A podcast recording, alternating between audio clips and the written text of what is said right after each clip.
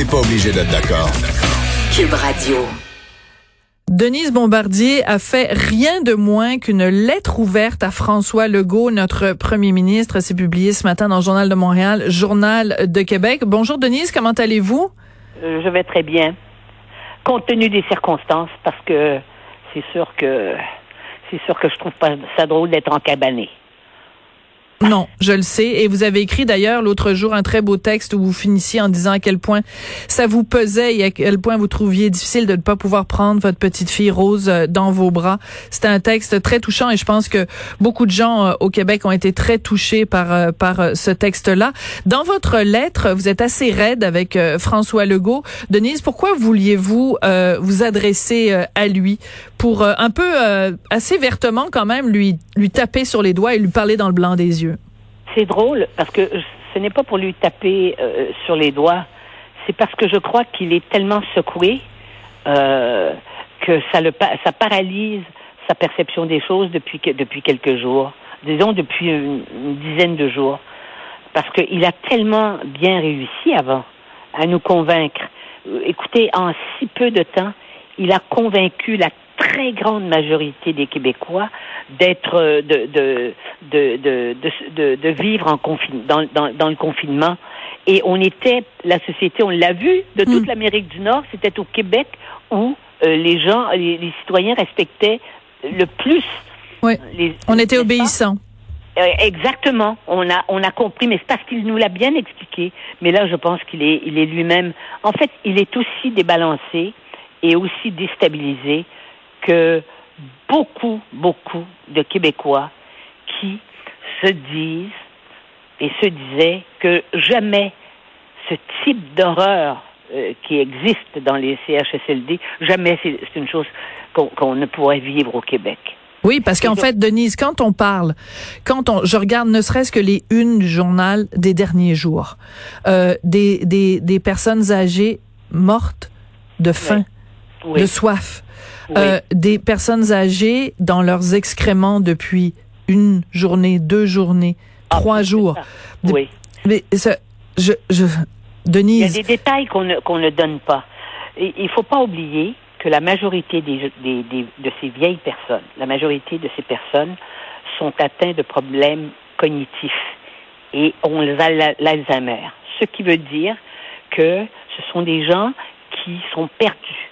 Donc, ne ils peuvent pas répondre euh, aux exigences euh, normales, c'est-à-dire qu'ils sortent de leur chambre, Bien ils sûr. vont errer, ils vont déféquer dans les corridors. C'est comme ça que ça se passe. C'est ça que voient les gens qui, le personnel à l'intérieur. Ouais.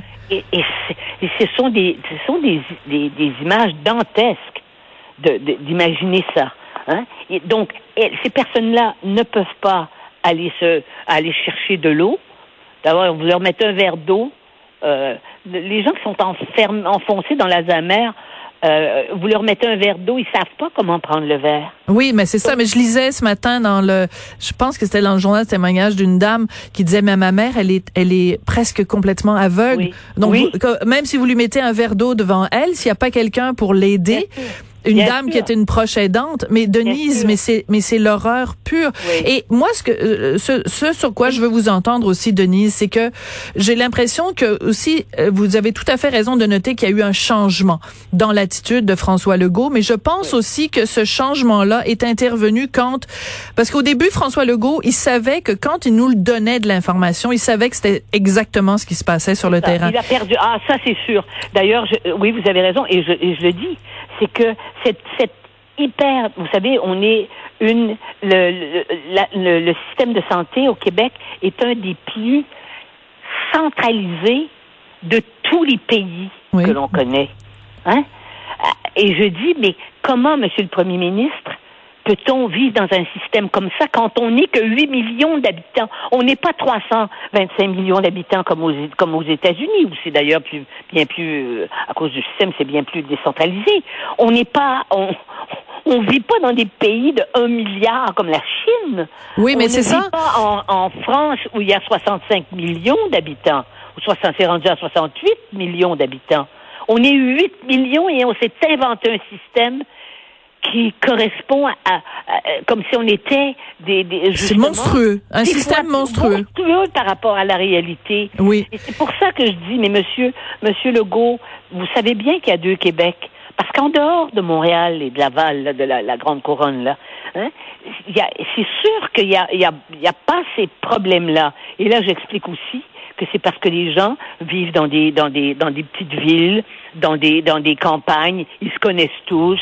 Puis quand quand ils vont voir quelqu'un, quand il y a des, des tous ces tous ces foyers pour personnes âgées, eh ben ils se connaissent tous. Et parfois euh, il y a du personnel qui sont des parents de ceux qui qui sont qui sont qui sont des résidents, qui euh, des parents des infirmières. Et donc il y a, a, y a, cette espèce de, de comme j'appelle, cette promiscuité affective mm-hmm qu'on ne laisserait pas faire des choses comme ça. C'est impensable que ça se voit. Mais ce qui est impensable, surtout, Denise, en ce moment, c'est qu'il se passe des choses sur le terrain et que cette information-là ne remonte pas jusqu'à la ministre McCann. En fait, la lettre ouverte à François Legault, vous auriez pu aussi faire une lettre ouverte à Daniel McCann, parce que moi, j'entends, ou à une lettre ouverte à Marguerite Blais, parce qu'on nous a fait des promesses. Quand Marguerite Blais quand Marguerite Blais est arrivée dans ce dans ce ministère-là, elle avait tellement à cœur les personnes âgées, mais elle est où Marguerite Blais là les derniers jours, les dernières semaines? Elle nous a failli? Elle n'est plus là. Mais Madame Madame Mécan, elle connaît le système, elle vient du système. Elle vient de la structure. Mais les journalistes lui apprennent constamment des informations. Elle n'a pas l'air d'être au courant de ce qui se passe sur le plancher. Et je crois, et je crois que c'est que je crois personnellement que le premier ministre est devenu affolé à un moment donné parce que il lançait, il disait voilà ce que nous voulons faire maintenant, nous vous demandons de faire ça et et le il y a, pas de y a pas de, de l'ordre du premier ministre, le des désirata du premier ministre pour le bien pour le bien commun n'était pas exécuté. Parce que pour l'exécuter, ça prend des jours et des jours et ça reste bloqué dans des bureaux de direction. Et c'est en ce sens-là que euh, quand on c'est pas le temps de faire ça maintenant. Hein?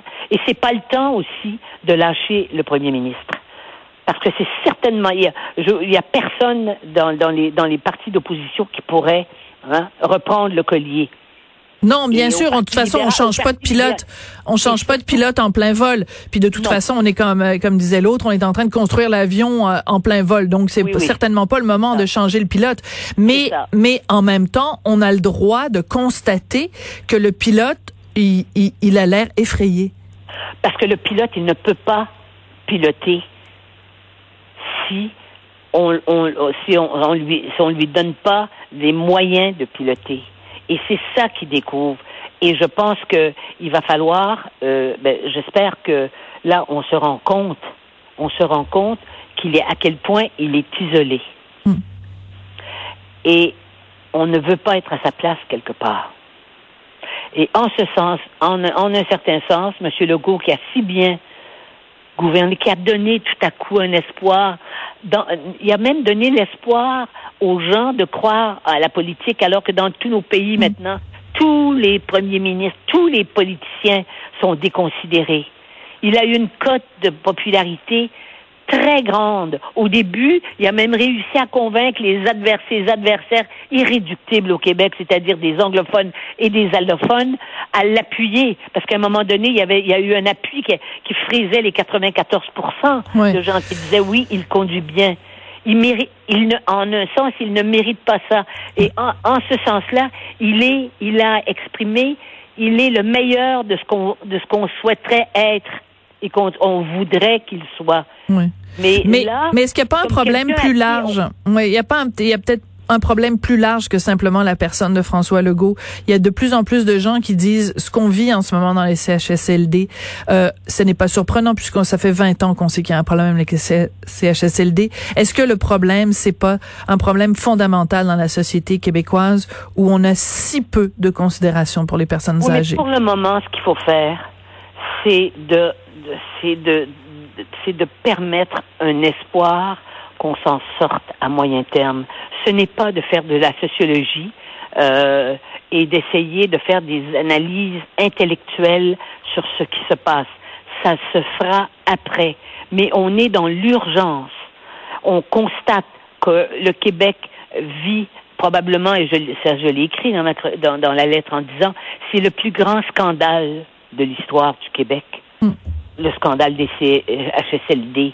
On n'a jamais vu quelque chose comme ça, où on laisse les gens mourir maltraités, dans l'indignité totale, dans l'abandon total, dans la déshumanisation totale.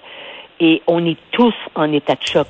Mais ceux qui, celui qui actuellement est responsable, hein, et qui a, des, qui a normalement des moyens, on peut pas non plus euh, lui couper les, les, lui couper les bras. Non. C'est pour ça que votre lettre était fort intéressante, votre lettre ouverte à François Legault. Denise, merci d'être venue nous parler, puis euh, bonne conversation virtuelle avec votre petite fille Rose, qui est quand même, cette génération-là est quand même celle qui nous laisse l'espoir. C'est l'avenir. Oui.